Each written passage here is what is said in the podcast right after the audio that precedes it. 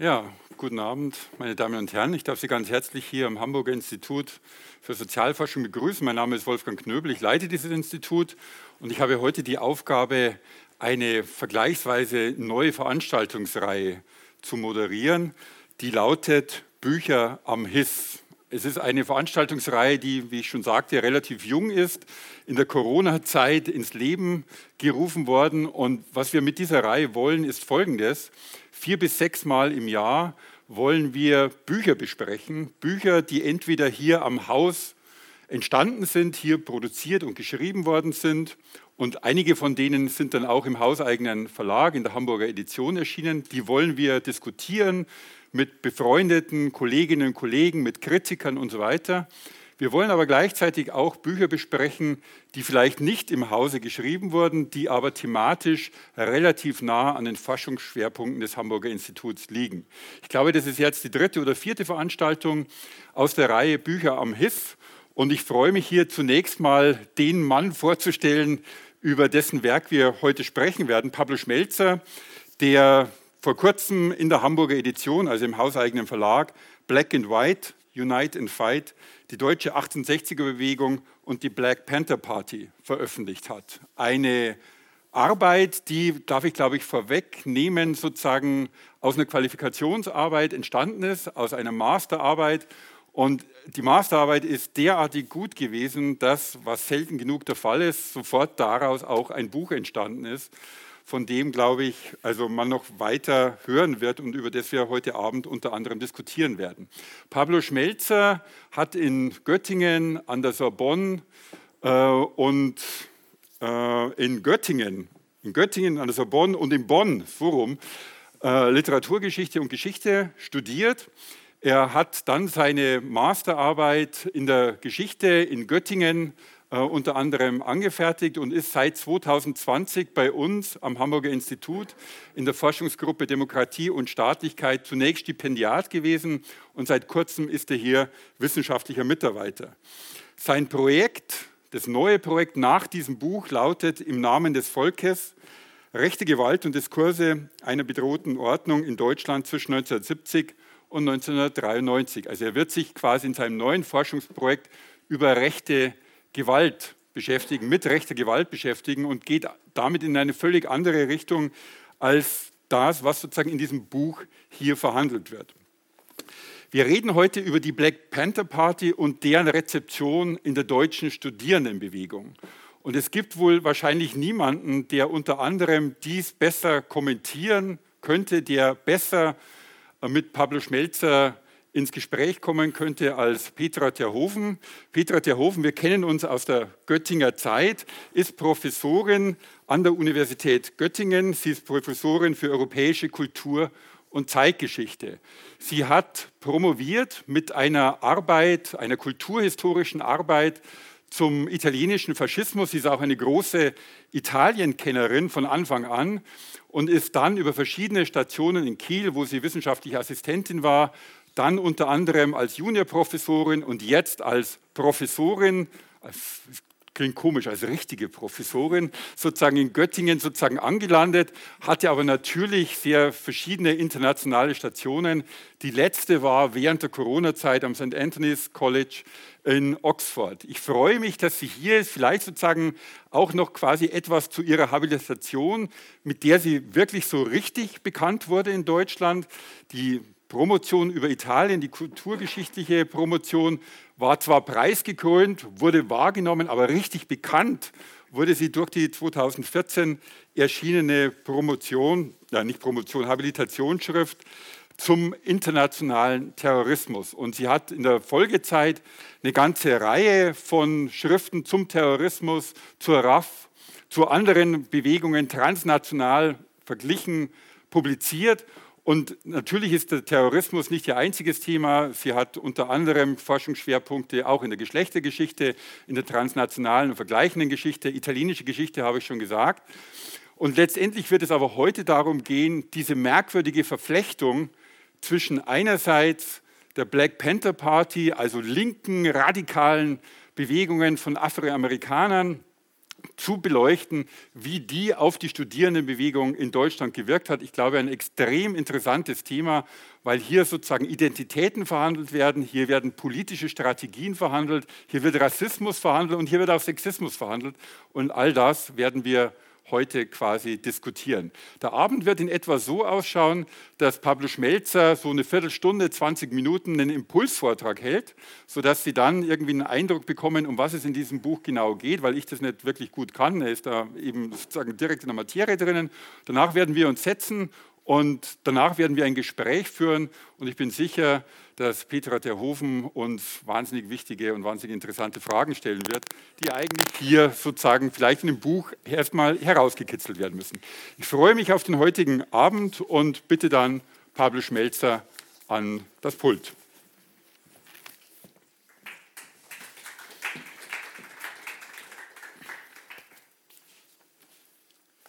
Ja, vielen Dank für die Vorstellung. Ich freue mich sehr über das Interesse an dieser Veranstaltung. War es für mich bereits ja nicht nur aufreibend, sondern auch ungemein aufregend, ein Buch zu schreiben, dann ist es umso aufregender, hin und zu stehen und ja in diesem Rahmen mit, mit Ihnen, Wolfgang Knöbel und Ihnen, Petra Terhofen, aber auch Ihnen im Publikum und auch die im virtuellen quasi für mich jetzt Publikum darüber zu sprechen.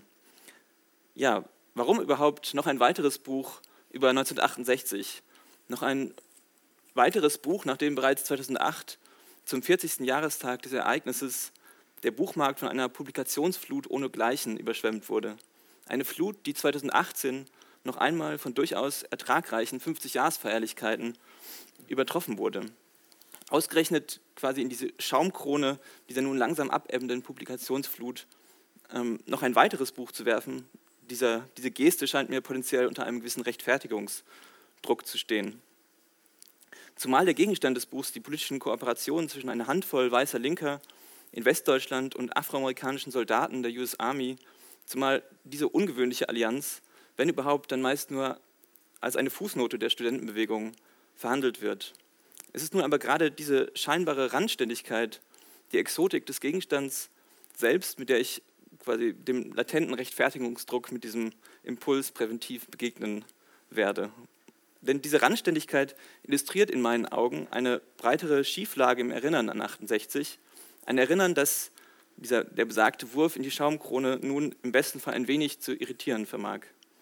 So markiert die Chiffre 1968 in dominanten Erzählungen der Bundesrepublik einen zentralen Meilenstein auf dem Weg einer aus den Trümmern des Dritten Reichs hervorgegangenen Gesellschaft auf dem Weg Richtung Liberalisierung und Demokratisierung irgendwo zwischen dem Abtippen von Flugblättern und kreativen Nonkonformismus, zwischen Vietnamkongress und ausufernden Plänen in Wohngemeinschaften, zwischen Kapitallesekreisen und kritischen Fragen an die Eltern. Kurz, in den langen 60er Jahren habe sich ein Prozess vollzogen, der von Jürgen Habermas als eine Fundamentalliberalisierung der Gesellschaft umschrieben wurde und der seit, seither variierend etwa als zweite Gründung der Bundesrepublik oder gar als zweite, zweite Geburt der Demokratie in Deutschland ja euphorisch aufgegriffen wird.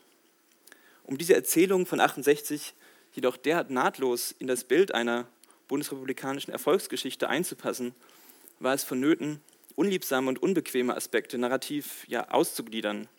Dieser negative Überhang, also Momente der Irrationalität, der Radikalisierung und der übersteigerten Militanz und Gewalt, dieser Überhang wurde so Teil einer Bad Version of 68 nach Christine Ross, die dann einer Bad Version, die dann meist als eine Art Vorgeschichte dem Linksterrorismus der 70er Jahre zugerechnet wurde. Und die, die Ursprünge dieser inkommensurablen Bestandteile von 68 wurden nun bezeichnenderweise häufig jenseits des Nationalen gesucht. Die globale Dimension von 68 wurde so zu, einem, zu einer Art Vehikel, eben die Schattenseiten der Studentenbewegung zu erklären. Jürgen Habermas warnte etwa bereits im Juni 68 in der, in der besetzten Frankfurter Mensa die dort versammelten Studierenden.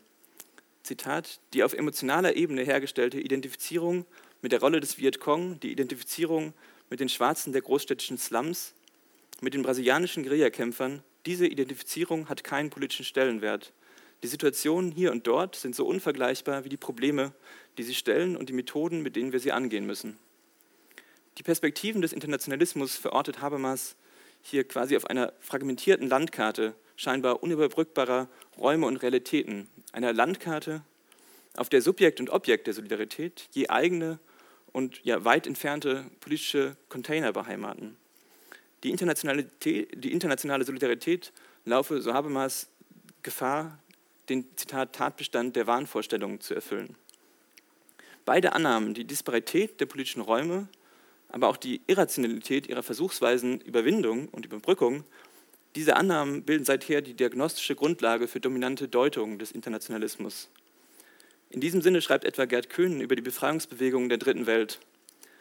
So mochte man mit ihnen auf die Ferne heftig sympathisieren, aber tatsächlich besaßen sie ja keinerlei politische Repräsentanz im Lebensumfeld der entstehenden neuen Linken des Westens. Nicht von ihnen ging also der Impuls aus, sondern es waren die radikalen Jugendbewegungen, die sich ihrer bedienten und geradezu bemächtigten. Wurde die internationale Solidarität der Studentenbewegung häufig verbal belächelt, und in ironischem Duktus etwa als wohlfeile Fernstenliebe charakterisiert, so speist sich die Ironie aus der vermeintlichen Tragik. Der romantisch verklärte Impetus der Studierenden habe es letztlich nicht über einen einsamen Monolog hinausgebracht. In dem Maße, in dem sich 68 dabei zu einem zentralen Erinnerungsort der bundesdeutschen Geschichte, äh, bundesdeutschen Gesellschaft entwickelte, wurden transnationale und transfergeschichtliche Erklärungsbemühungen überflüssig. Eine solche ja, nationale Nabelschau im Erinnern an 68 beobachtet etwa auch Bolivar Echeverria, wenn er das konsequente Verschweigen des Einflusses von außereuropäischen Akteuren auf die Studentenbewegung beklagt.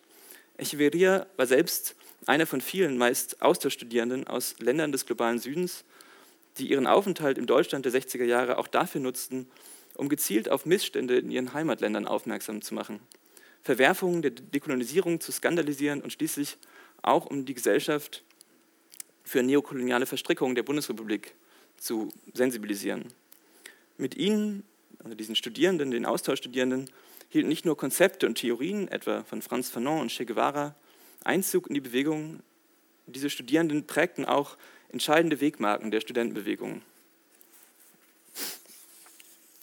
Protestaktionen wie 1964 gegen den Besuch des kongolesischen Diktators äh, Moïse Tshombe von Dutschke immerhin als Beginn unserer Kulturrevolution bezeichnet oder die Anti-Schah-Demonstrationen am 2. Juni 1967, solche und ähnliche Schlüsselmomente der Bewegung wurden maßgeblich von einer meist studentischen Diaspora aus dem globalen Süden mitinitiiert. Zusammen mit zahlreichen vergessenen Protesten waren diese Ereignisse jedoch lediglich der militante Höhenkamm einer weit umfassenderen transnationalen Geschichte, einer Geschichte, deren unausgeleuchtete Tiefendimensionen in Dritte Weltarbeitskreisen, in internationalen Hochschulgemeinden und schließlich in unzähligen Kontakten, Freundschaften und Beziehungen liegen. Einer Geschichte, die schließlich nicht leichtfertig eben dann in die Peripherie der Studentenbewegung geschrieben werden sollte. Dass diese transnationalen Begegnungen nun durchaus nicht frei von projektivem Ballast waren, zeigt die Erinnerung von Gaston Salvatore, Student aus Chile und enger Freund Rudi Dutschkes. Er, bringt die Ambiguität der gelebten internationalen Solidarität Jahre später auf den Punkt, wenn er schreibt, Zitat, ich war plötzlich zu meinem eigenen Doppelgänger geworden. Der eine war mir seit der Geburt vertraut, den anderen sah ich in den Gesichtern anderer. Ich musste feststellen, dass dieser andere, wenn auch in bescheidener Weise, ein mythisches Wesen verkörperte, den lateinamerikanischen Revolutionär. Ich gab mir Mühe, diesem anderen Genüge zu tun. Es war eine schwere Versuchung und eine schwere Last zugleich. Ich spielte die Rolle eines Boten, der aus verzweifelten, aber faszinierenden Ländern kam, Ländern, die mir, so wie die Berliner Studenten sie verstanden, ganz fremd waren. Bei den Berliner Studenten ganz, galt ich als Repräsentant eines ganzen Kontinents.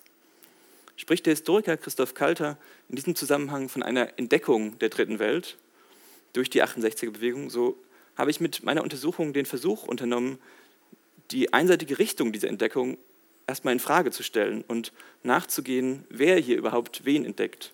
Denn Ende der 60er Jahre war es die Black Panther Party in den USA, die ganz gezielt Allianzen mit Weißen suchte und dabei explizit auch politische Zufluchtsräume und Solidaritätsnetzwerke eben in Westeuropa aufzubauen versuchte. Eldridge Cleaver, Mitbegründer der Black Panther Party, richtete sich etwa in mehreren Interviews im Spiegel explizit an die Studentenbewegung suchte sie für Solidaritätskampagnen zu gewinnen und sie zur politischen Zusammenarbeit mit den 50.000 in Deutschland stationierten afroamerikanischen Soldaten zu gewinnen. Zeitgleich beschloss die Studentenbewegung auf dem Internationalen Vietnamkongress in West-Berlin, ihre als zu abstrakt empfundene Solidarität mit dem Vietcong grundsätzlich zu überdenken, auf der Suche nach einem geeigneten und eben zugänglichen, ähm, also weniger abstrakten revolutionären Subjekt wurden die Studierenden dann eben auch hinter Kasernenmauern fündig. So entstand Ende der 60er Jahre zwischen weißen Studierenden, afroamerikanischen GIs und der Black Panther Party eine umfangreiche Protestdynamik, die sich von Frankfurt ausgehend sehr schnell auch ins provinzielle Hinterland quasi der Studentenbewegung ausweitete.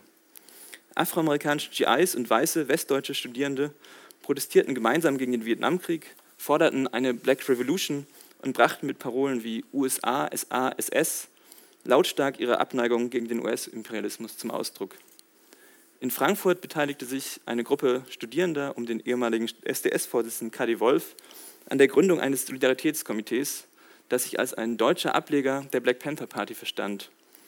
Aber auch US dabei US-amerikanische Black Panther Party Prominenz zu Vortragsreisen in die Bundesrepublik einlud, sich um die Politisierung afroamerikanischer GIs ja, bemühte und hierfür mit der Voice of the Lumpen eine eigens gegründete GI-Untergrundzeitung ähm, herausgab.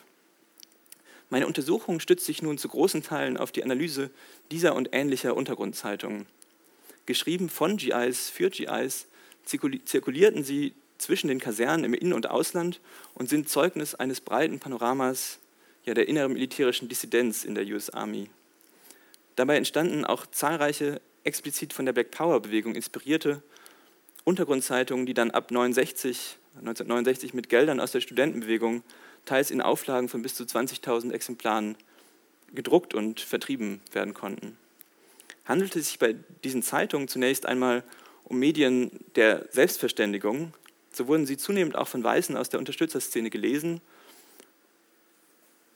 und eben auch diskutiert. Und damit, und das habe ich eben versucht zu zeigen, prägten die Untergrundzeitungen schließlich auch maßgeblich eben Bilder von Afroamerika in der deutschen Linken.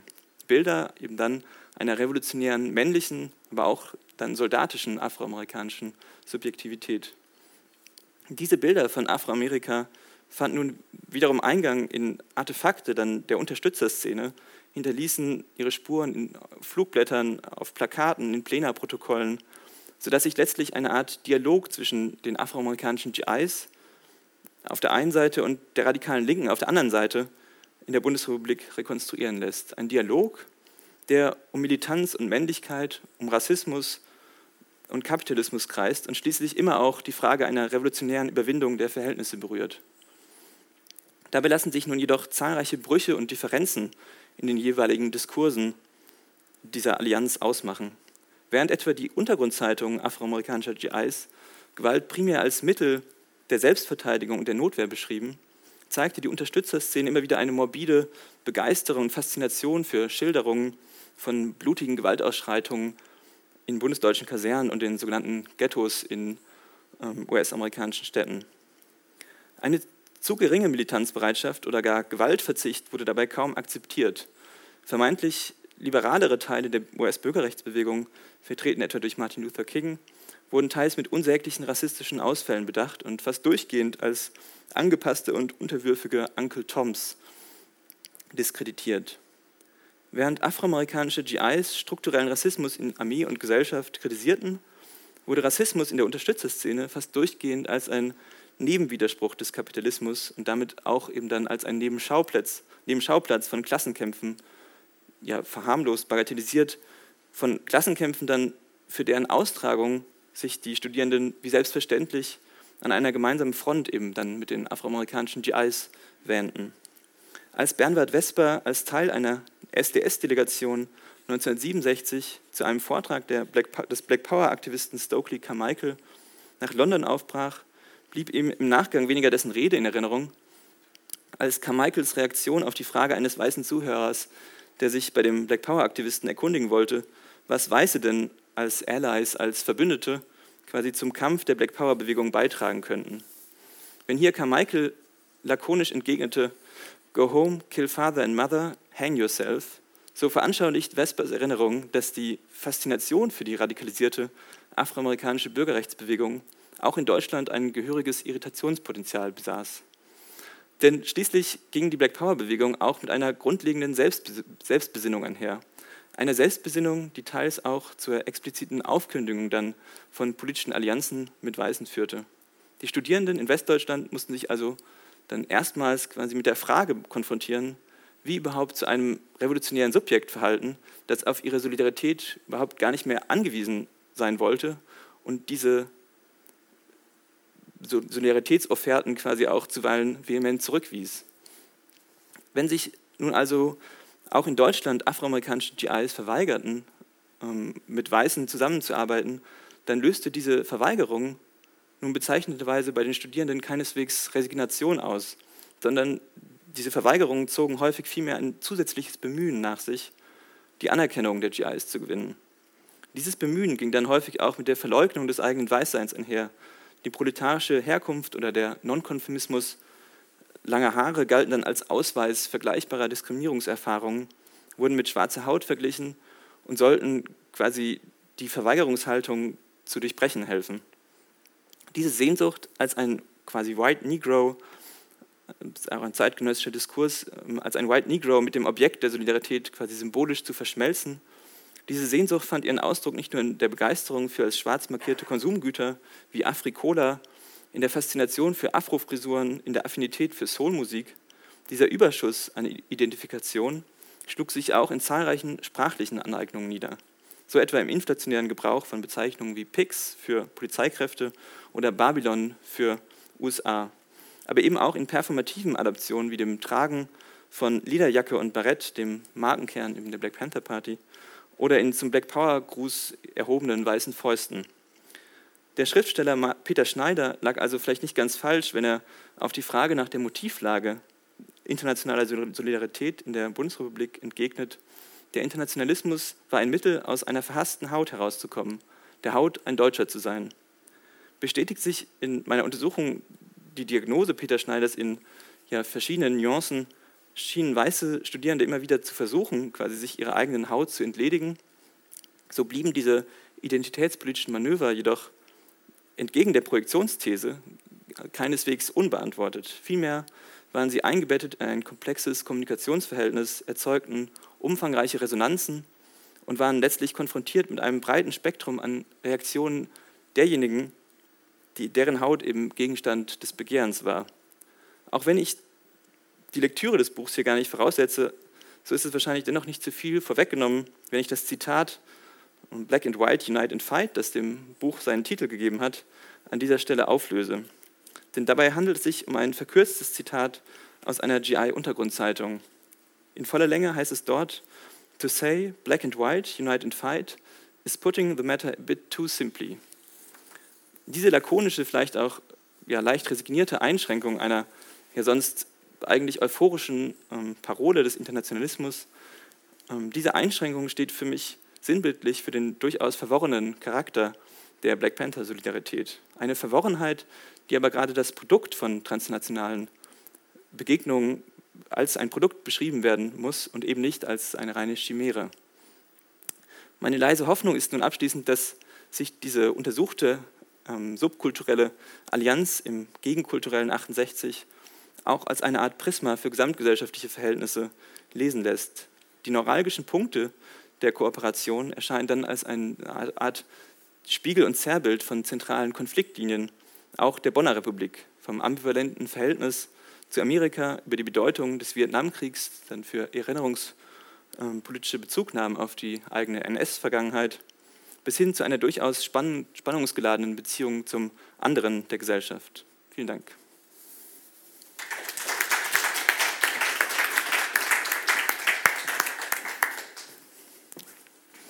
Ja, vielen Dank, Pablo Schmelzer, für diesen Input. Ähm, ich will vielleicht mal mit einer sehr allgemeinen Frage anfangen, die ich an Petra Terhoven richten will. Also wenn man in diesem Buch liest, und ich habe das getan als Amateurhistoriker. Ich bin kein Historiker, bin kein Experte in dem Feld.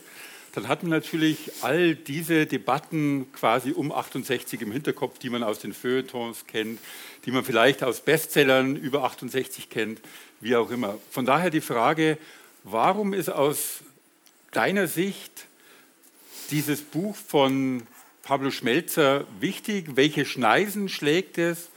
Was sozusagen ist eigentlich noch in dieser ja vielfach aufgearbeiteten Geschichte von 68 eigentlich noch Neues zu entdecken, wenn man sagt, naja, 68 ist sogar ein deutscher Erinnerungsort.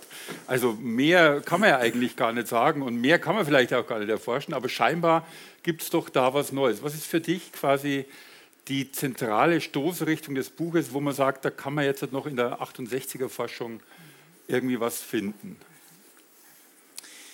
Ja, ähm, ich fand ganz interessant, wie Pablo Schmelzer seinen Input begonnen hat, nämlich als erstes mal mit einer Rechtfertigung. Ne? Es gibt doch schon so viele Bücher über 68, warum brauchen wir überhaupt noch eins? Äh, das ist ja so ein bisschen die Situation, in der wir uns als ZeithistorikerInnen immer wieder befinden. Ne?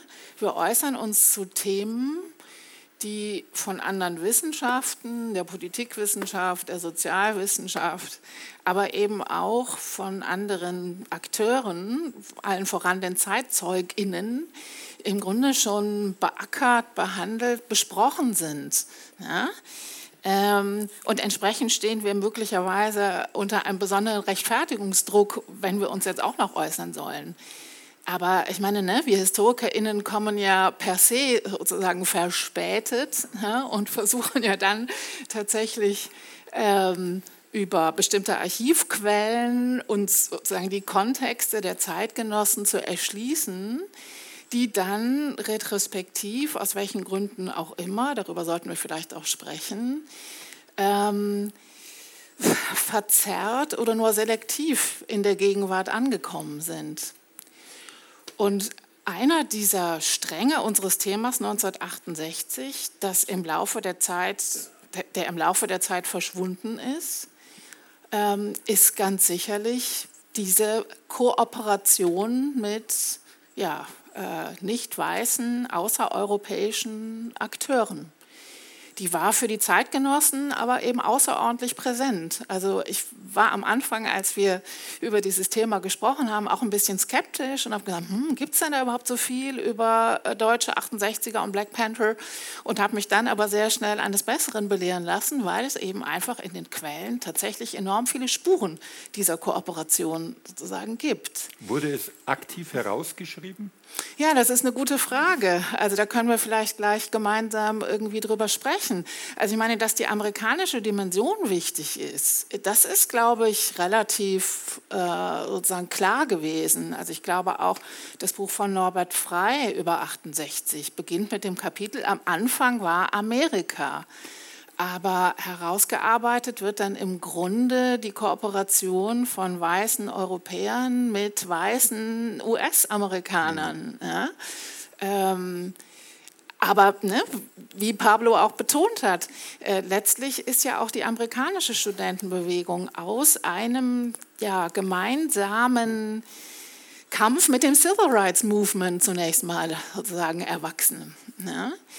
Ähm, von daher, äh, ja, also ne, Pablo Schmelzer hat das gemacht, was man als Zeithistoriker tatsächlich tun sollte. Ne? Er hat dieses verschüttete äh, Geschehen äh, wieder an die Oberfläche äh, gebracht, weil es eben damals ganz dezidiert äh, präsent war und eben auch wirkmächtig äh, geworden ist.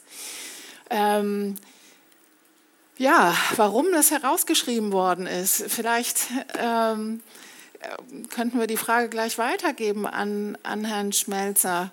Also warum ist diese Dimension hm, verschwunden? Warum ist diese Geschichte äh, ja, so weiß gewaschen worden? Kann man das erklären? Wie kann man das erklären?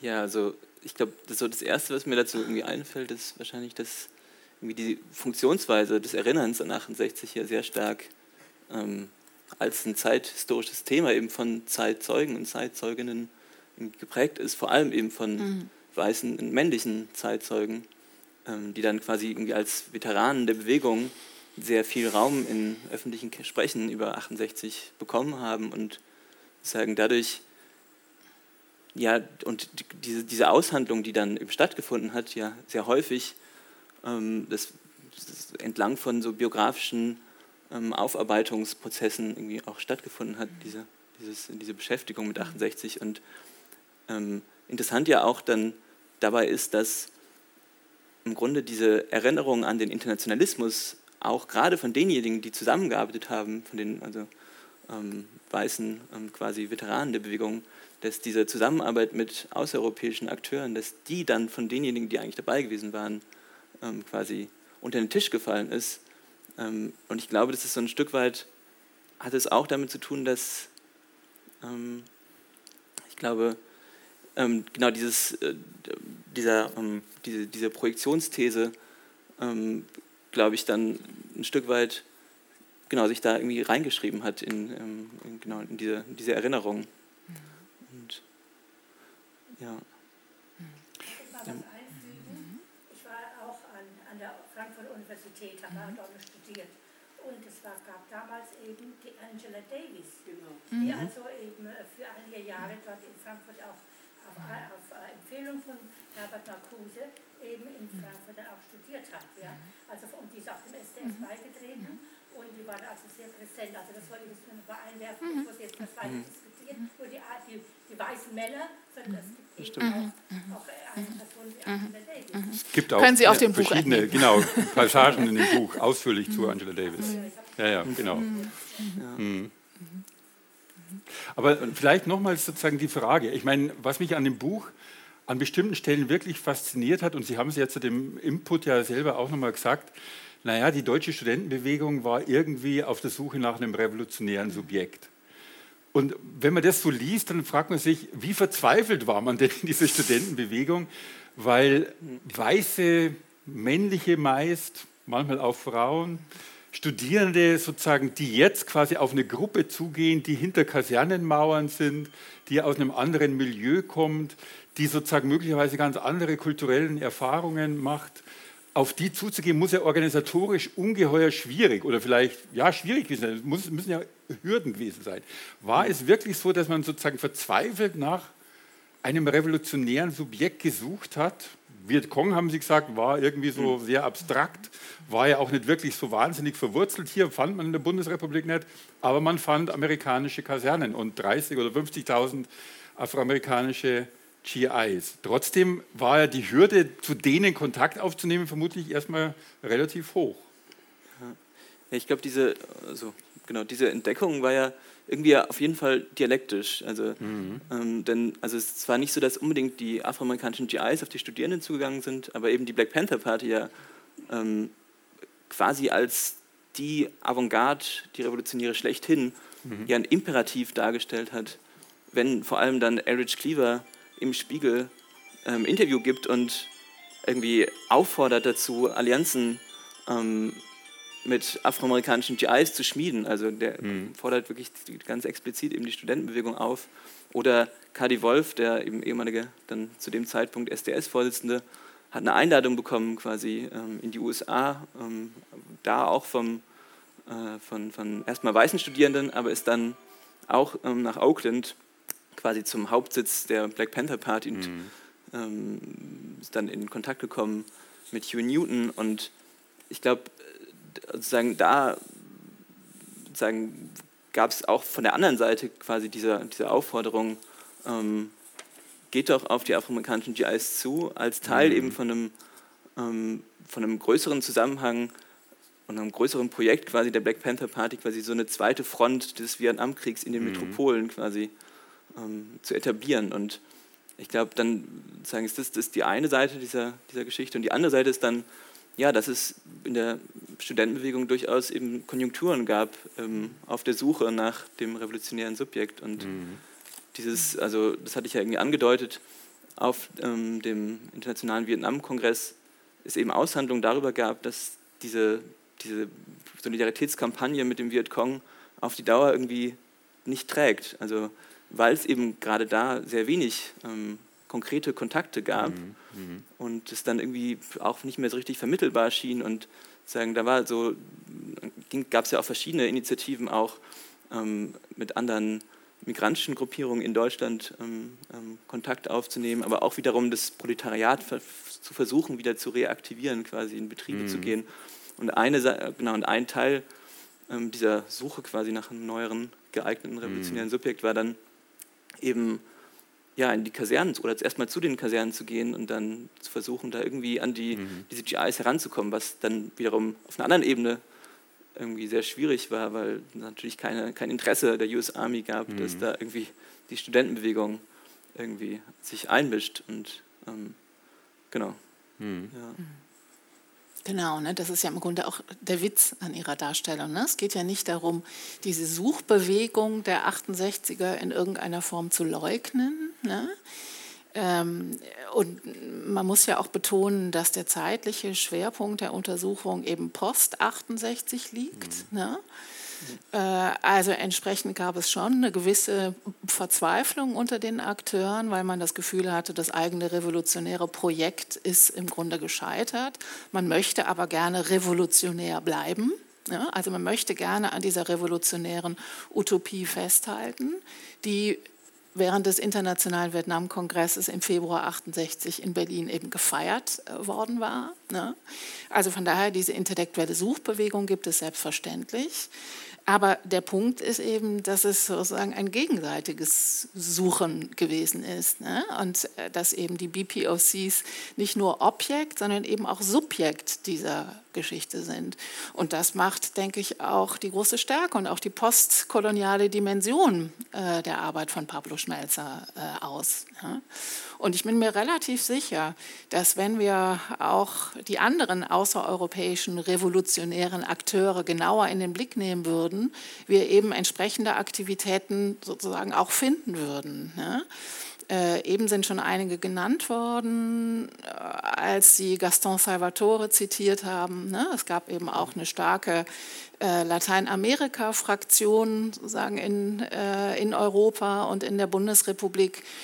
Und äh, selbstverständlich ist auch Kuba äh, als das Eldorado europäischer Intellektueller auf der Suche nach dem revolutionären Paradies nicht passiv gewesen, sondern hat eben eine ganz dezidierte Internationalisierungsstrategie selbst verfolgt. Dazu gibt es durchaus auch schon Arbeiten. Ingo Juchler hat dazu mhm. sozusagen gearbeitet. Ne?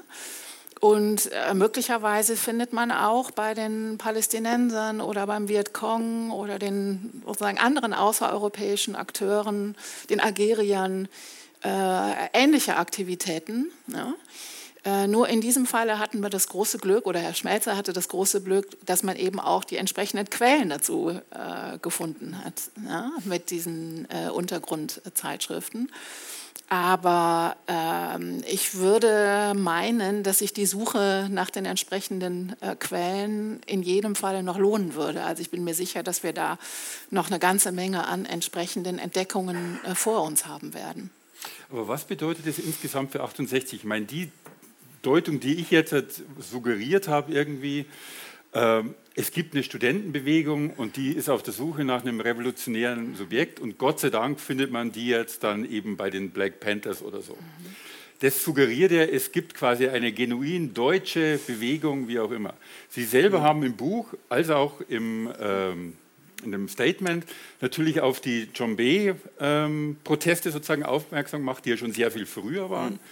Ähm, du hast jetzt auf Algerien verwiesen, auf andere sozusagen Konflikte. Wenn man alles mit reinnehmen würde, würde man nicht sozusagen eine sehr, sehr viel internet- oder transnationalere Geschichte erzählen müssen und würde das nicht sozusagen auch eine doch relativ starke Umdeutung von 68 bedeuten?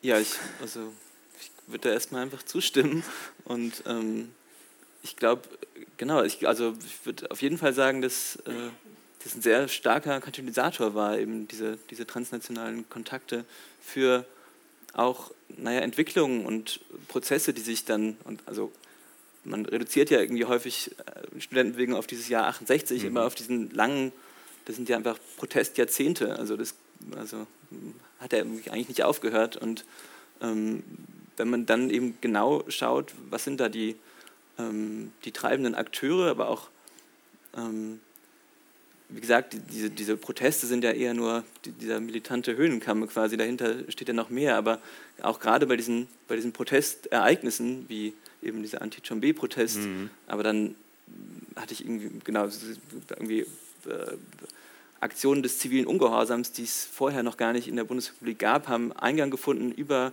zum Beispiel afrikanische Studierende, die sich gegen den Film Afrika Adio mhm. ähm, ähm, quasi zur Wehr gesetzt haben und äh, in Berlin Kinos besetzt haben und dann Rudi Dutschke war mittendrin und hat irgendwie mit einer Schere die, die Polstersessel der, der ähm, Kinosessel ähm, zerschnitten und danach irgendwie davon irgendwie gesprochen, dass das für ihn quasi die sinnliche Erfahrung der dritten Welt gewesen sei, diese, dieser Zusammen, diese Zusammenarbeit mit afrikanischen Studierenden. Also da, auch da merkt man, dieser projektive Ballast ist da auch nicht irgendwie, ist da auch bereits schon quasi eingeschrieben in diese, mhm. diese Kooperationen, aber ist immer wieder, glaube ich, lässt sich feststellen, dass, eben, dass diese transnationalen Kontakte sehr so eine katalytische Funktion haben. Mhm. Ähm, zum Beispiel ja auch beim, bei den Anti-Schah-Protesten waren eben iranische Studierende eigentlich diejenigen, die gesagt haben, wir müssen was machen, der, der Schah kommt zu Besuch und da war es eher der SDS und eben weiße deutsche Studierende, die gesagt haben, naja, das lenkt irgendwie ab vom, von unserer Vietnam-Kampagne und irgendwie, das muss ja nicht mhm. sein. Und dann mhm. waren es aber eben die iranischen Hochschulgemeinden, die da sehr irgendwie Druck gemacht haben und dann ähm, genau hatte das, also die Gründe dafür, dass es dann dieses Ereignis wurde, waren ja nochmal andere, dass eben Benno, Benno Ohnesorg erschossen wurde, aber dennoch ist es ja festzustellen, dass diese, diese Protestereignisse eben sehr stark mitinitiiert wurden mhm. von ähm, ja, quasi außereuropäischen Akteuren, die dann ja häufig auch wieder zurück in ihre Heimatländer gegangen sind, aber zum Teil ja auch in Deutschland geblieben sind. Ja. Mhm. Gehen wir vielleicht mal auf einen Punkt, der mich natürlich auch in Bezug vielleicht zu Italien interessiert, nämlich die Gewaltfrage. Mhm. Also in der Debatte, die man landläufig so lesen kann, geht es natürlich häufig darum, es gibt eine Geschichte der deutschen Studentenbewegung, die beginnt natürlich vor 68 und dann kommt es eben zu diesem Ereignis 68 und dann sozusagen findet man möglicherweise nicht dieses revolutionäre Subjekt, das man sich erhofft hat. Hm. Und dann gleiten bestimmte Teile dieser Studierendenbewegung in die Gewalt ab. Und sozusagen es kommt zur Bildung der RAF und anderer Organisationen. Gleichzeitig sozusagen beschreiben Sie in dem Buch natürlich, dass sich die Studierendenbewegung auch auf eine radikale, gewaltbereite afroamerikanische Bewegung, Partei irgendwie stützt Kontakte sucht, umgekehrt auch gesucht wird durch mhm. die Black Panther Party. Welche Beziehungen sehen Sie selber zwischen 68, Black Panther und RAF? Sie schreiben im Buch einiges, aber ich würde Sie sozusagen einfach mal bitten, das zu, zu, äh, nochmal zu spezifizieren. Und wie sieht das beispielsweise in anderen Kontexten, also in nicht deutschen Kontexten aus? Würde man für Italien beispielsweise Ähnliches vermuten? Oder da, sind da die Zusammenhänge des Weges in die Gewalt möglicherweise ganz andere? Ähm, soll ich zuerst? Oder? Ja, dann. Ähm, ja, also das ist natürlich eine sehr heikle Frage nach diesen Zusammenhängen eben zwischen der Studentenbewegung und dann, also trifft ja im Grunde genau das, was ich auch angerissen hatte, diese Unterteilung zwischen irgendwie so, einem, so einer Good Version of 68 und einer Bad Version, die dann diesem Linksterrorismus zugeordnet wird und sozusagen, wenn man jetzt sehr schnell schießen würde, könnte man um im Bild zu bleiben, ja irgendwie sagen, dass quasi diese Black Panther Party Solidarität so eine Scharnierfunktion zwischen, zwischen beiden, also dieser guten Version, die dann irgendwie in die Umweltbewegung abgedriftet ist quasi. Ähm, ähm, und das klingt jetzt sehr negativ, aber okay. man kann so formulieren. und genau, die so eine Scharnierfunktion darstellt, eben diese Black Panther Solidarität. Und ja, da bin ich mir irgendwie nicht so, äh, da, äh, habe ich mich im Buch zumindest erstmal äh, versucht, um eine ganz klare, glaube ich, Antwort so ein bisschen herumzuwinden oder zu drücken. Vielleicht äh, klingt jetzt auch sehr negativ, aber weil mir das nicht so ganz klar geworden ist. Und es liegt, glaube ich, auch ein bisschen daran, sagen, welche Quellen ich mir angeschaut habe. Ich habe ja einfach sehr, sehr stark quasi diskursive Phänomene mehr angeschaut. Also diese, diese Art so brüchige Dialoge zwischen ähm, den Studierenden auf der einen Seite und diesen Black Panther-Aktivisten in den USA, in Oakland, aber auch in Algerien und dann aber wiederum afroamerikanischen GIs und mit ihren Untergrundzeitungen.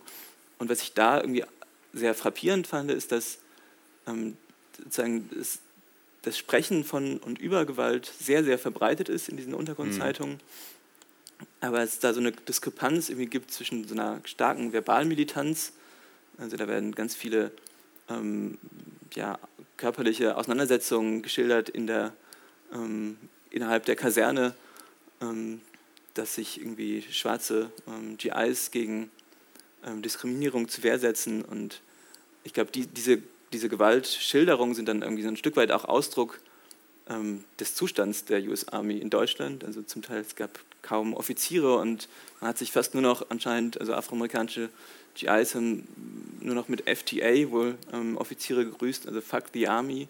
Und sozusagen, es gab schon das eine ja, quasi Auflösungserscheinungen, bis dann Anfang der 70er Jahre auch aufgrund der Black Panther Solidaritätskampagnen vermutlich ein Stück weit so Reformprozesse in Gang gesetzt wurden. Aber also dieses Sprechen von und über Gewalt hatte quasi äh, eine reale Grundlage, aber ich glaube, ein Stück weit, so, so ist zumindest meine These, hatte es auch damit zu tun, wie quasi diese afroamerikanischen GIs in dem Wissen, dass weiße Studierende diese Zeitungen lesen, ähm, dass, dass denen darum ging, auch sich als, als quasi geeignetes revolutionäres Subjekt quasi zu inszenieren, um quasi ähm, ja, sich selbst zu präsentieren als revolutionäres Subjekt. Und, und auffallend ist dann wiederum, dass ähm, auf der anderen Seite bei quasi ähm, den Rezipienten dieser, dieser Zeitung, den ähm, weißen Studierenden, sozusagen Dinge so ein bisschen durcheinander gekommen sind. Also die haben diese, dieses Sprechen von Gewalt eben sehr, sehr ernst genommen, zum Teil. Und ähm, eben, also man muss auf jeden Fall konstatieren, dass einige Akteure eben dieser Black Panther-Solidarität dann später ähm, in die revolutionären Zellen übergegangen mhm. sind und ähm, eben zum Teil dann irgendwie wie Magdalena Kopp, die beteiligt war, ähm, aber auch ähm, Johannes Weinrich, ähm, die waren sozusagen zunächst in diesem Verlag Roter Stern von, mhm. von KD Wolf mit aktiv, auch Wilfried Böse, also zentrale Figuren eigentlich der revolutionären Zellen, sind quasi dann aus dieser Black Panther Solidarität hervorgegangen und haben sich dann auch von afroamerikanischen GIs oder äh, zum Teil auch von weißen GIs, die als Teil von einer Desertionskampagne desertiert sind und dann Waffen aus der ähm, aus den Kasernen mitgenommen haben, diese, diese Waffen sind dann bei den ähm, revolutionären Zellen gelandet und kamen dann auch zum Einsatz. Also sagen da, ähm, während auf der anderen Seite eben bei den afroamerikanischen GIs halt, gibt es halt kaum ähm, außerhalb der Kasernen eigentlich Gewaltvorfälle, ähm, mhm. die, die ich irgendwie festgestellt habe. Also es gibt wirklich nur diese, ich ähm, spreche davon, also es gibt ja diese, diese ähm, zwei ähm, US-Soldaten, die ähm, den Prozess am Laufen mhm. haben weil, wegen der Schießerei, aber das sind im Grunde die einzigen, also diese Rammstein 2 von denen. Mhm. Genau. Ähm, International? Bevor ich was sage zur Gewalt der Akteure, die jetzt im Mittelpunkt stehen, also zur Gewalt der neuen Linken, würde ich gerne zum Stichwort Gewalt noch etwas ergänzen, was, glaube ich, doch einigermaßen ähm, wichtig ist. Der Hintergrund der Geschichte, über die wir hier sprechen, ist ja der Kalte Krieg. Ähm, äh, wobei ne, die Geschichte der neuen Linken ja ein Stück weit quer äh, zum Kalten Krieg sagen, steht. Äh, gleichwohl ist es, glaube ich, wichtig, sich zu vergegenwärtigen, dass in der öffentlichen Debatte des Westens äh, so ein Bild des eigenen geschaffen wurde, ähm, als sei man sozusagen die Verkörperung des reinen, wahren, guten und schönen. Und das Böse befinde sich nur auf der anderen Seite des eisernen Vorhangs bei den sozusagen Kommunisten. In der Konfrontation mit dem Außereuropäischen äh, haben aber dann die westlichen Nationen diese hehren Ideale äh, auf eine fundamentale Art und Weise sozusagen verletzt äh, und es waren eben vor allen Dingen die jüngeren Generationen, denen das extrem negativ aufgestoßen ist. Also ne, die Unterdrückung des, des Civil Rights Movements in den USA, der Algerienkrieg, die massive Repression der antikolonialen Bewegung in, Amerika, in Algerien äh, durch die Franzosen und dann selbstverständlich auch der Vietnamkrieg, ne, der ja letztlich sozusagen ne, die Fortsetzung eines Kolonialkonflikts dann unter den Zeichen des Kalten Kriegs war. Und die Konfrontation mit dieser Gewalt, ähm, die ja relativ unmittelbar auch über die Medien mitzuverfolgen war, hat äh, die Legitimationsgrundlage der politischen Systeme des Westens massiv erschüttert in den Augen der, äh, der Jugendlichen. Und äh, das war in Deutschland vielleicht sogar noch mal mehr der Fall als anderswo. Aber andererseits, wenn man sich sozusagen die französische Öffentlichkeit anschaut, also es waren ja letztlich französische Intellektuelle, die in der Konfrontation mit der Brutalität des Algerienkriegs den sogenannten Tiers-Mondisme entdeckt haben. Also äh, die dritte Welt entdeckt haben als Akteur, äh, der im Grunde wie der dritte, äh, der dritte Stand während der französischen Revolution sich jetzt erheben sollte, um eine gewalttätige Welt zum Besseren zu verändern. Also ich glaube schon, dass dieser letztlich romantische Impuls, die Gewalt zu stoppen, äh, der innere Motor der neuen Linken gewesen ist. Also ich glaube, das darf man sozusagen nicht ganz vergessen. Mhm dass auf dieser Suche ähm, nach dem Ende der Gewalt dann am Ende auch die Gewaltoption durchgespielt worden ist, das liegt, glaube ich, fast in der Natur äh, der Sache. Ja? Und man hat ja bei der neuen Linken auch dieses paradoxe Verhältnis zur Gewalt. Einerseits die Ablehnung einer soldatischen und militärischen äh, Gewalt, aber andererseits eben diese enthusiastische Begeisterung für ja, äh, den Guerrero Heroico, mhm. wie er eben im Bildnis des Che ja dann auch sehr äh, ja, ikonisch äh, auf den Demonstrationszügen in Europa mitgetragen äh, worden ist. Äh, aber ich würde meinen, dass der genuine Impuls der 68er-Bewegung tatsächlich die Identifikation mit den Opfern der Gewalt sozusagen gewesen ist. Ähm, warum schlägt das dann um? Also das ist ja sozusagen die Frage aller Fragen, über die ja ne, auch wirklich gerade im deutschen Fall wahnsinnig viel sozusagen schon gesagt und geschrieben worden ist. Ich glaube tatsächlich, dass man diese transnationale Dimension braucht, um den Weg in die Gewalt äh, zu erklären. Und zwar nicht nur im Sinne einer ja, sozusagen Projektion, sondern tatsächlich im Sinne von Kommunikationsräumen, in denen Akteure unterschiedlicher Nationen, unterschiedlicher kultureller Prägung miteinander kommuniziert und miteinander agiert haben.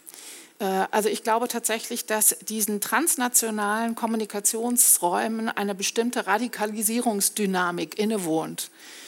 Das kann man an der Geschichte ablesen, die Herr Schmelzer erzählt hat in seinem Buch. Ich habe versucht, sozusagen eine ähnliche Geschichte zu erzählen. Ich habe vor allen Dingen eben die deutsche-italienische Radikalisierungsdynamik äh, in den Blick äh, genommen.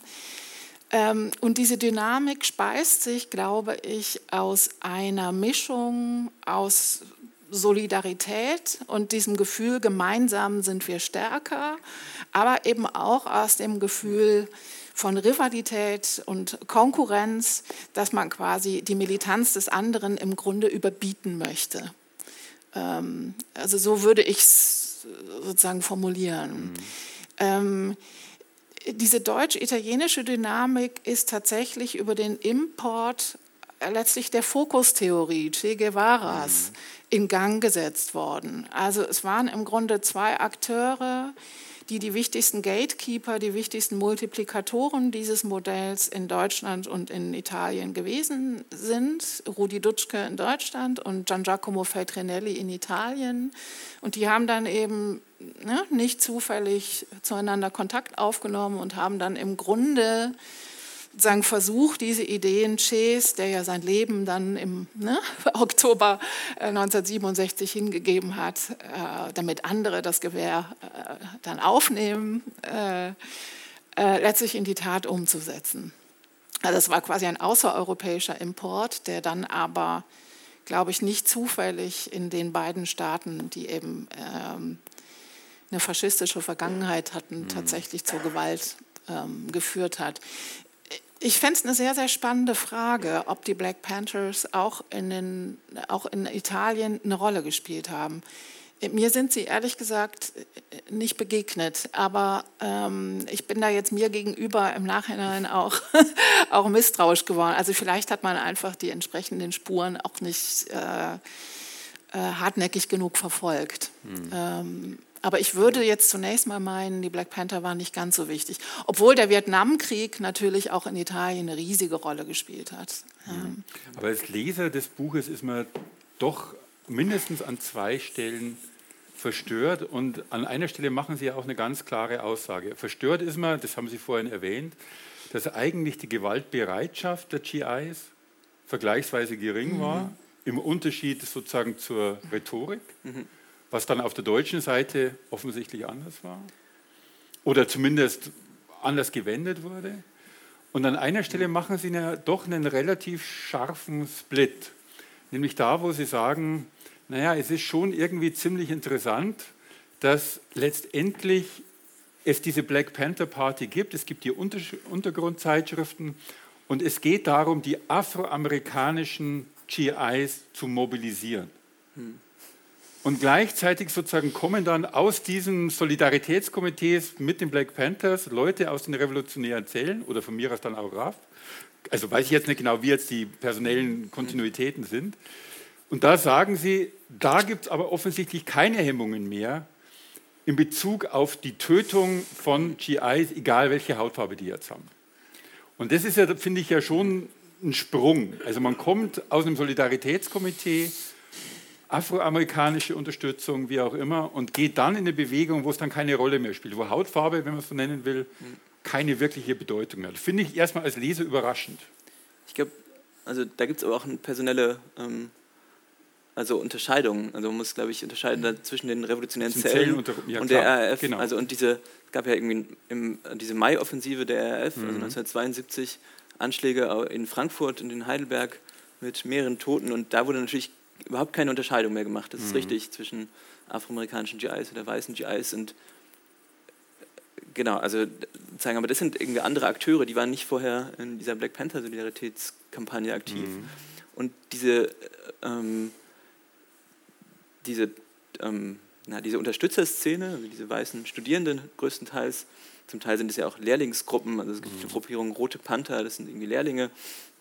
Ähm, ich glaube, da, da ist es ein bisschen anders gelagert. Und zwar ähm, ist es, glaube ich, so, also dieser Weg zu den revolutionären Zellen ist, glaube ich, auch ein Teil von, naja, also Teil von diesen Konjunkturen, des, des, dieser revolutionären Subjekte, die dann quasi vom Vietcong zu den Black Panthern dann aber irgendwie weitergehen. Ähm, aber auch ähm, ist Teil dieser Geschichte, dass die Black Panther Party selbst in, im Auflösen begriffen ist, Anfang der 70er Jahre schon. Also meistens kommt es dann irgendwie in Europa viel später an, also diese Informationen, dass, dass irgendwie eigentlich sich die Black Panther Party quasi aufgespalten hatte. Ähm, das hatte ein bisschen länger gebraucht, bis es dann angekommen ist. Aber es gab eben zwei Flügel einen, ähm, der viel mehr so Community-Arbeit gemacht hat in Oakland und in den USA und dann irgendwie quasi einen, äh, viel militanteren ähm, Flügel, der sich in der Diaspora befunden hat und das war eben um Eldridge Cleaver in Algerien. Und aber diese, diese, diese ähm, Auflösungserscheinungen der Black Panther Party haben eben dann auch zum Abebben erstmal der Solidaritätskampagne geführt. Mhm. Und dann ist es interessant, dass eben diese, naja, diese Unterstützerszene so ein Stück weit natürlich irgendwie erstmal erodiert und die Akteure dann aber erstmal in den Untergrund gehen. Also mhm. Also und, ähm, aber in Kritik an der RAF und an der, dieser Mai-Offensive mhm. ähm, quasi eine neue Form des Terrorismus dann mhm. ähm, quasi etablieren. Und, und zwar grenzen sich ja eben ab von der RAF als quasi Teilzeit-Terroristen, die mhm. dann ähm, eben nicht, also um nicht so schnell zerschlagen zu werden, quasi mhm. ihren Alltag weiterführen und dann aber erstmal noch gar nicht aktiv wurden, sondern erstmal Jahre später dann eben ähm, sozusagen als Teil dieses dann wieder neuen transnationalen ähm, ähm, Terrorismus äh, nach Palästina gehen mhm. und quasi dann irgendwie eine Art ja auch wieder ein neues revolutionäres Subjekt dann in mhm. Palästina finden. Und zwar aber ein revolutionäres Subjekt, was viel weniger renitent ist als diese afroamerikanischen mhm. GIs, die ja dann, irgendwie, das hatte ich ja angedeutet, als Teil von oder einige waren eben sehr stark von Black, sagen, ähm, ähm, ja, von der Black Power Bewegung inspiriert und haben sich eben verweigert und die, das ist genau, in Palästina wurden sie eben mit offenen Armen empfangen und mhm. haben da dann ja auch militärische Ausbildung quasi genossen und genau, und dann sozusagen setzt erst diese, dieser Teil dieser Geschichte der revolutionären Zellen irgendwie ein, mhm. mit der zum Beispiel Entführung der Air France-Maschine mhm. dann nach Entebbe und ja. Mhm. Peter, Peter. Ja, ja, genau. Wir machen in zehn Minuten dann irgendwie hier Schluss und dann öffnen wir. Mhm. Ich wollte noch ja. eine Sache ergänzen. Ähm, äh, wie Sie vollkommen richtig sagen, Herr Schmelzer, man muss wahnsinnig genau hinsehen. Ähm, also ich glaube tatsächlich auch mehr und mehr, dass bei der Suche nach der Gewalt die Frage nach direkten Kausalitäten in die Irre führt. Äh, also jedenfalls monokausal kann man die Entstehung der Gewalt ähm, nicht erklären. Und ich habe wirklich das Gefühl, man muss auch zunehmend Abstand nehmen von so einfachen Ursache-Wirkungs-Relationen. Also was man tun kann, ist bestimmte Dynamiken sagen, beschreiben. Ähm, und ja, was ich auch eine spannende ähm, Frage finde im Buch, ist die Frage, was macht eigentlich die Sprache? Was macht eigentlich gewalttätige Sprache? Ähm, die Gewalt ist omnipräsent in Bildern, in Sprachbildern, in Texten, aber offensichtlich setzt sie sich nicht eins zu eins in praktische Gewalt sozusagen um. Sie haben ja sogar die These, Herr Schmelzer, dass es möglicherweise so eine Art äh, Katharsis ist, so eine Art Ventilfunktion. Die Leute, äh, ne, die Leute sind in Verbalgewalt gewalttätig, damit sie sozusagen nicht praktisch gewalttätig werden. Ähm, ist vielleicht für einige Akteure plausibel, aber sicherlich dann auch sagen nicht alle. Ne? Also ich glaube, die Dehumanisierung des politischen Gegners, ähm, die ist natürlich schon der erste Schritt zu einer Praxis der Gewalt. Also äh, ne, wenn eben alle Pics sind und eben auch äh, in Bildern diese Pics eben immer mehr geschlachtet werden, dann fallen natürlich auch bestimmte Hemmschwellen. Ähm, äh, im realen Leben. Ne? Ich erinnere nur an Ulrike Meinhof. Ne? Die Bullen sind äh, Schweine und es sind keine Menschen und wir wollen nicht mit ihnen reden und natürlich darf geschossen werden. Ne? Ähm, also, aber wie gesagt, da, da, gibt es sozusagen keinen linearen Weg. Ne? Ähm, es sind ja letztlich auch immer Gruppenkonstellationen, die, äh, die entscheidend sind. Und ich würde tatsächlich meinen, dass bei der RAF ähm, dieser Kontakt zur Black Panther-Bewegung zumindest keinen, keinen realen personellen Hintergrund hatte, meines Wissens. Mhm. Ähm, aber korrigieren Sie mich, Herr Schmelzer, vielleicht wissen Sie das auch, ähm, auch besser. Ja, nee, da, genau. Also glaube ich auch, genau. Ich hätte nur eine Sache noch vielleicht zu, ähm, diese, zu dieser Dehumanisierung des Gegners mhm. als Pix. Und ich, äh, also, das ist, glaube ich, richtig, dass es irgendwie also Teil von der Geschichte ist die, also Gewalt, also Spra gewalttätige Sprache muss ja erstmal müh mühsam übersetzt werden in Gewalt und mhm. ähm, da ist es natürlich wahrscheinlich ein Katalysator, aber auch gleichzeitig beruht auch das ja eben auf, ähm, auf Gegenseitigkeit. Denn, also eine Anekdote veranschaulicht so ein bisschen, Kadi Wolf war ähm, eben, wie schon gesagt, äh, in den USA ähm, für eine Reise, hat den, den SDS besucht und war bei der Black Panther Party und mhm. war dann von dem Untersuchungsausschuss ähm, vorgeladen ähm, und wurde da gefragt, ob, also es ging dann um die Black Panther Party und um deren Militanz und wurde gefragt, ob, ob es sich denn bei, also als quasi so eine ja, äh, Suggestivfrage, ob sich bei den Pant Panthers quasi um Menschen oder um Tiere handelt. Und da hat er geantwortet, I prefer Panthers to pigs. Also, aber da sieht man ja auch diese, also diese Suggestivfrage verdeutlicht ja auch, mhm. also, und gerade in den USA ist es ja ganz virulent, dass diese Gewalt eben auch mhm. ähm, eine Gegengewalt besitzt. Absolut. Oder eben andersrum. Mhm. Und ich glaube, mhm. genau. Ja, und diese Gegengewalt hat ja auch ganz, im ganz konkreten Falle, also in den USA, sehr viel mehr Todesopfer gefordert ja. als, ne? also beziehungsweise die, die, die, Gegengewalt des Systems, des FBI mhm. und eben der unterschiedlichen äh, ne, Repressionsaktionen äh, der verschiedenen Polizeien in den USA. Mhm. Ja.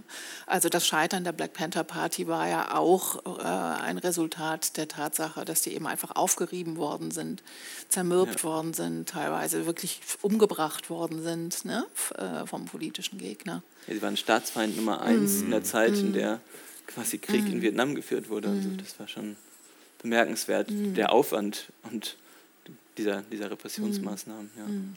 Vielleicht zum Schluss, also Schluss jetzt von uns als Frage, noch ein Punkt, der in dem Buch eine extrem wichtige Rolle spielt. Ich meine, das Buch ist extrem facettenreich, aber ganz stark in dem Buch und für den Leser, die Leserin sicherlich einigermaßen überraschend, wenn er oder sie sozusagen nicht mit der Materie vertraut ist, ist natürlich, welche Rolle Rassismus und Sexismus in der Studierendenbewegung tatsächlich auch spielte, ja, also in der Wahrnehmung sozusagen afroamerikanischer Militanz.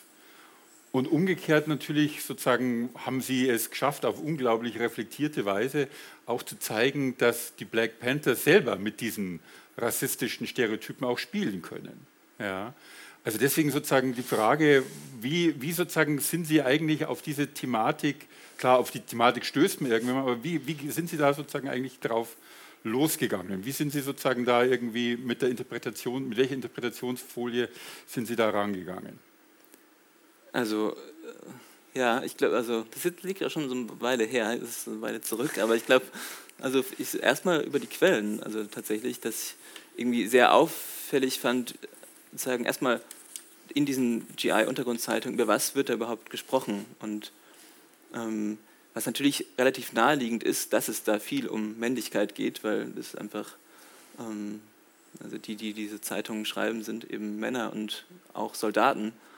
Ähm, zum Teil nicht alle tatsächlich, also es haben auch, es wurden ja auch äh, quasi Veteranen in Deutschland irgendwie entlassen quasi und sind dann nicht in die USA zurückgekehrt. Also die GIs waren häufig in Deutschland als so eine äh, die quasi auf Station nach dem Vietnamkrieg, um nicht sofort quasi in die USA zurückzukehren, mhm. weil man Angst hatte, dass die so traumatisiert sind, dass sie in den USA eine größere Gefahr darstellen, als quasi, wenn sie erstmal in Deutschland mhm. nochmal parkt. Da waren sie dann irgendwie für zwei oder drei Jahre und ähm, genau, wurden dann quasi zurückgeschickt und zum Teil aber auch irgendwie entlassen. Das heißt, es waren nicht nur Soldaten, die da geschrieben haben, aber ähm, genau dadurch ist das, dieses Sprechen natürlich sehr stark geprägt von sprechen auch über Männlichkeit. Und dann irgendwie ist natürlich, und da habe ich mich natürlich sehr stark von der Sekundärliteratur auch leiten lassen, aber irgendwie liegt es ja irgendwie auf der Hand, dass das revolutionäre Subjekt, ähm, was ja irgendwie ein sehr großes Thema ist, einfach in der Studentenbewegung, aber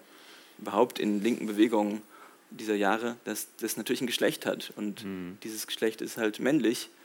Und sozusagen sowohl in der Antizipation als auch in der, dieser Selbstpräsentation als revolutionäres Subjekt spielt dann natürlich diese Inszenierung von Männlichkeit und Männlichkeitsrituale eine sehr große Rolle. Und ich glaube, daher kommen auch so ein Stück weit diese sehr stark überzeichneten auch Darstellungen von Gewaltausschreitungen innerhalb der Kasernen in diesen Zeitungen zum Beispiel.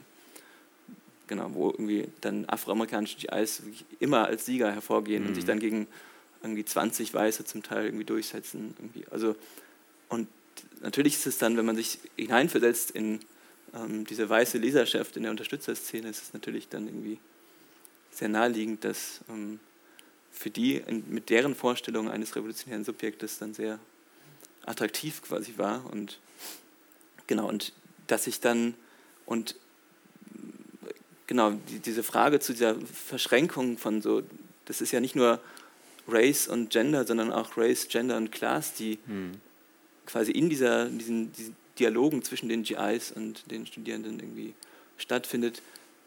Das, da, da fand ich es auch irgendwie sehr frappant, zum Beispiel, dass, also wie, naja, wie naiv zum Teil, also gut, das ist natürlich das damalige Maßstäbe, aber irgendwie mit ähm, diesen Fragen umgegangen wurde. Und zwar zum Beispiel ähm, wurde sehr genau, gab es zum Beispiel diese Praxis, dass ähm, ähm, innerhalb der Unterstützerszene Frauen dazu aufgerufen wurden, von den männlichen Beteiligten ähm, sich äh, sagen, auf ähm, afroamerikanische GIs einzulassen, ähm, sie abzuschleppen, um dann quasi diese Allianzen gegen diese Widerstände der GIs quasi doch ähm, zu etablieren. Und sozusagen Frauen, die sich dann dem widersetzt haben, ähm, das, da gibt es irgendwie Erinnerungen das, daran und ähm, die ich irgendwie einsehen konnte und also in Memoiren und mhm. die, diese ähm, die wurden dann eben als quasi Klassenfeind, ähm, Klassenfeindinnen mhm. quasi mhm. degradiert. genau. Und da sieht man ja, wie, wie sich das da irgendwie, irgendwie wie, wie das da irgendwie verschwimmt und gleichzeitig bildete ja dann wiederum ähm, Klasse, also Class, quasi ein Argument mhm. auf Seiten der Unterstützerszene, um quasi auch wiederum diese ähm, Widerstände der GIs zu brechen und zu sagen, wir sind ja auch unterdrückt, weil wir sind Teil irgendwie des Proletariats und wir haben irgendwie, wir werden unterdrückt, wir haben lange Haare und sind nonkonform und unsere langen Haare repräsentieren quasi die schwarze Haut. Mhm. Genau. Aber Sie haben ja eine These jetzt nicht in Bezug auf Gender, aber in Bezug auf Race und die lautet ja in etwa, die Rezeption der Politik der Black Panthers lief ab einem bestimmten Punkt nicht mehr über die Kämpfen gegen Rassismus, sondern was in deren Mittelpunkt steht, ist, ist der US-Imperialismus. Also der Rassismus wird quasi rausgeschrieben aus dem Programm in irgendeiner Weise. War das ja. was typisch Deutsches? Wahrscheinlich nicht. Oder gab es das auch in anderen Bewegungen? Also ich glaube, es es, das kann ich nicht so ganz beurteilen, ob das was typisch Deutsches war. Aber es hatte ein Stück weit auch damit zu tun, quasi, wie sich die Black Panther Party selbst positioniert hat. Mhm. Denn anders als die Black Power Bewegung war es ihr sehr daran gelegen, irgendwie ähm, Kontakte und Allianzen zu weisen, zu etablieren. Und dadurch hatte sie auch so ein, ein Stück weit, ähm, genau, also zum Teil irgendwie darüber hinweggesehen, dass ähm, ähm dass es irgendwie für Weiße auch ähm, ein Stück weit einfach ihr ähm, Klassenkampf quasi ist und der Rassismus da drin eben einen Nebenwiderspruch darstellt. Mhm. Ja. Blöde Frage von mir, natürlich typisch deutsch, keine mhm. Ahnung, aber. Mhm. Ähm, ich muss zugeben, ähm, dazu weiß ich tatsächlich auch zu wenig. Also ich habe den mhm. Eindruck, das ist tatsächlich noch ein blinder Fleck in der Forschung. Ähm, der auch sozusagen für andere europäische Nationen noch aufgearbeitet gehört. Äh, ich würde aber gerne noch einen Satz sagen zur Geschlechterdimension. Ähm, denn die Frauen sind ja auch, sind ja quasi ein anderer Akteur, der quasi rausgeschrieben worden ist aus dieser Geschichte von 68. Äh, der jetzt über äh, das neue Buch von Christina von Hodenberg beispielsweise auch erst nachträglich sozusagen wieder reingeschrieben mhm. äh, worden ist. Ähm, aber die Frauenbewegung ist ja interessanterweise eben auch völlig blind auf diesem rassismuskritischen Auge. Ne? Also die nehmen Race ja sozusagen auch nicht als Problem äh, wahr was ja dann wiederum zur Folge hat, dass sich ähm, die schwarzen Frauen innerhalb der Frauenbewegung ähm, dann eben auch selbst organisieren. Also im Grunde denselben Prozess, den die weißen Frauen angestoßen haben, für sich quasi nochmal nachvollziehen, indem sie sich eben in geschützten Räumen treffen, indem sie unter sich sind um sozusagen ihre eigene Geschichte, ihre eigene Identität, ihre eigenen Probleme aufzuarbeiten und zu entdecken, dass ihre privaten Probleme eminent politisch sind, nämlich quasi nicht ihre eigenen sind, sondern Probleme der sie umgebenden Gesellschaft. Mhm. Ja? Da sind wir aber tatsächlich dann sehr viel später. Also das ist ja dann, da sind wir bereits in den 80er äh, Jahren. Ja? Und es sind eben vor allen Dingen afrodeutsche Akteure, also tatsächlich Frauen, die eben in der Bundesrepublik sozusagen geboren sind, aber denen eben ihre Zugehörigkeit zur weißen Nation eben ganz dezidiert und ganz strikt ähm, verweigert wird. Ja. Und ich habe jetzt, als ich Ihr Buch quasi nochmal gelesen habe, Herr Schmelzer, mich auch ein Stück weit gefragt, ob möglicherweise diese starke Präsenz sozusagen von äh, schwarzen GIs in der Bundesrepublik ein Stück weit auch ja, diese, diese Präsenz von Afrodeutschen äh, nochmal zusätzlich unsichtbar gemacht haben, weil sozusagen die Blackness immer von außen zu kommen schien. Ähm, schwer zu sagen, ich weiß nicht. Ähm, wie Sie die Frage beantworten würden.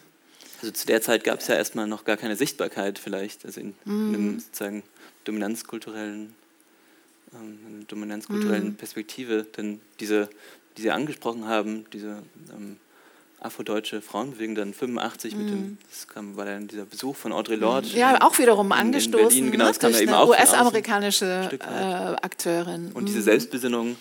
Selbstbesinnung, dann irgendwie erstmal überhaupt afrodeutsche Spuren zu sammeln. Mhm. Ähm, diese Selbstbesinnung reagierte ja auf eine ähm, einfach Unsichtbarkeit mhm. von afrodeutschen Stimmen in, in Deutschland und mhm sagen, ich glaube, dadurch hatte diese ähm, Black Panther Party Solidarität gar nicht so das Potenzial, irgendwas, hm. äh, quasi, oder das habe ich nicht, das verstehe ich sonst nicht so ganz, hm. wie, also es gab ja diese Sichtbarkeit erstmal noch gar nicht und gleichzeitig wiederum ist ja diese Präsenz der afroamerikanischen GIs ähm, sehr häufig eben eine Dauerpräsenz. Also sehr viele sind ja eben nicht zurück hm. in die USA, sondern hm. Ähm, im, bis zum Ende des Kalten mhm. Kriegs waren es drei Millionen. Drei Millionen, ja, die mhm. Zahl habe ich auch nochmal. Soldaten, die ja. dauerhaft in Deutschland gelebt haben. Mhm. Und genau, also dadurch äh, haben sich natürlich irgendwann diese, also diese gegenkulturellen Prozesse dieser 60er Jahre dann auf die Gesamtgesellschaft quasi mhm. übertragen und mhm. haben dann auch da irgendwie zu Aushandlungen geführt mhm. und auch zu einem eben quasi ähm, ja, Bruch von dieser, dieser Farbenblindheit mhm. der Gesellschaft mhm. dann in den, aber eben erst in den 80er Jahren, also mhm. deutlich später als, mhm. äh, als mhm. die, der Zeitraum dieser Allianz. Okay. Wollen wir öffnen? Sehr gerne. Gut, sind hier gleich Fragen. Äh, weiß ich nicht. Fangen wir da an, gehen wir dann so rüber. Bitte.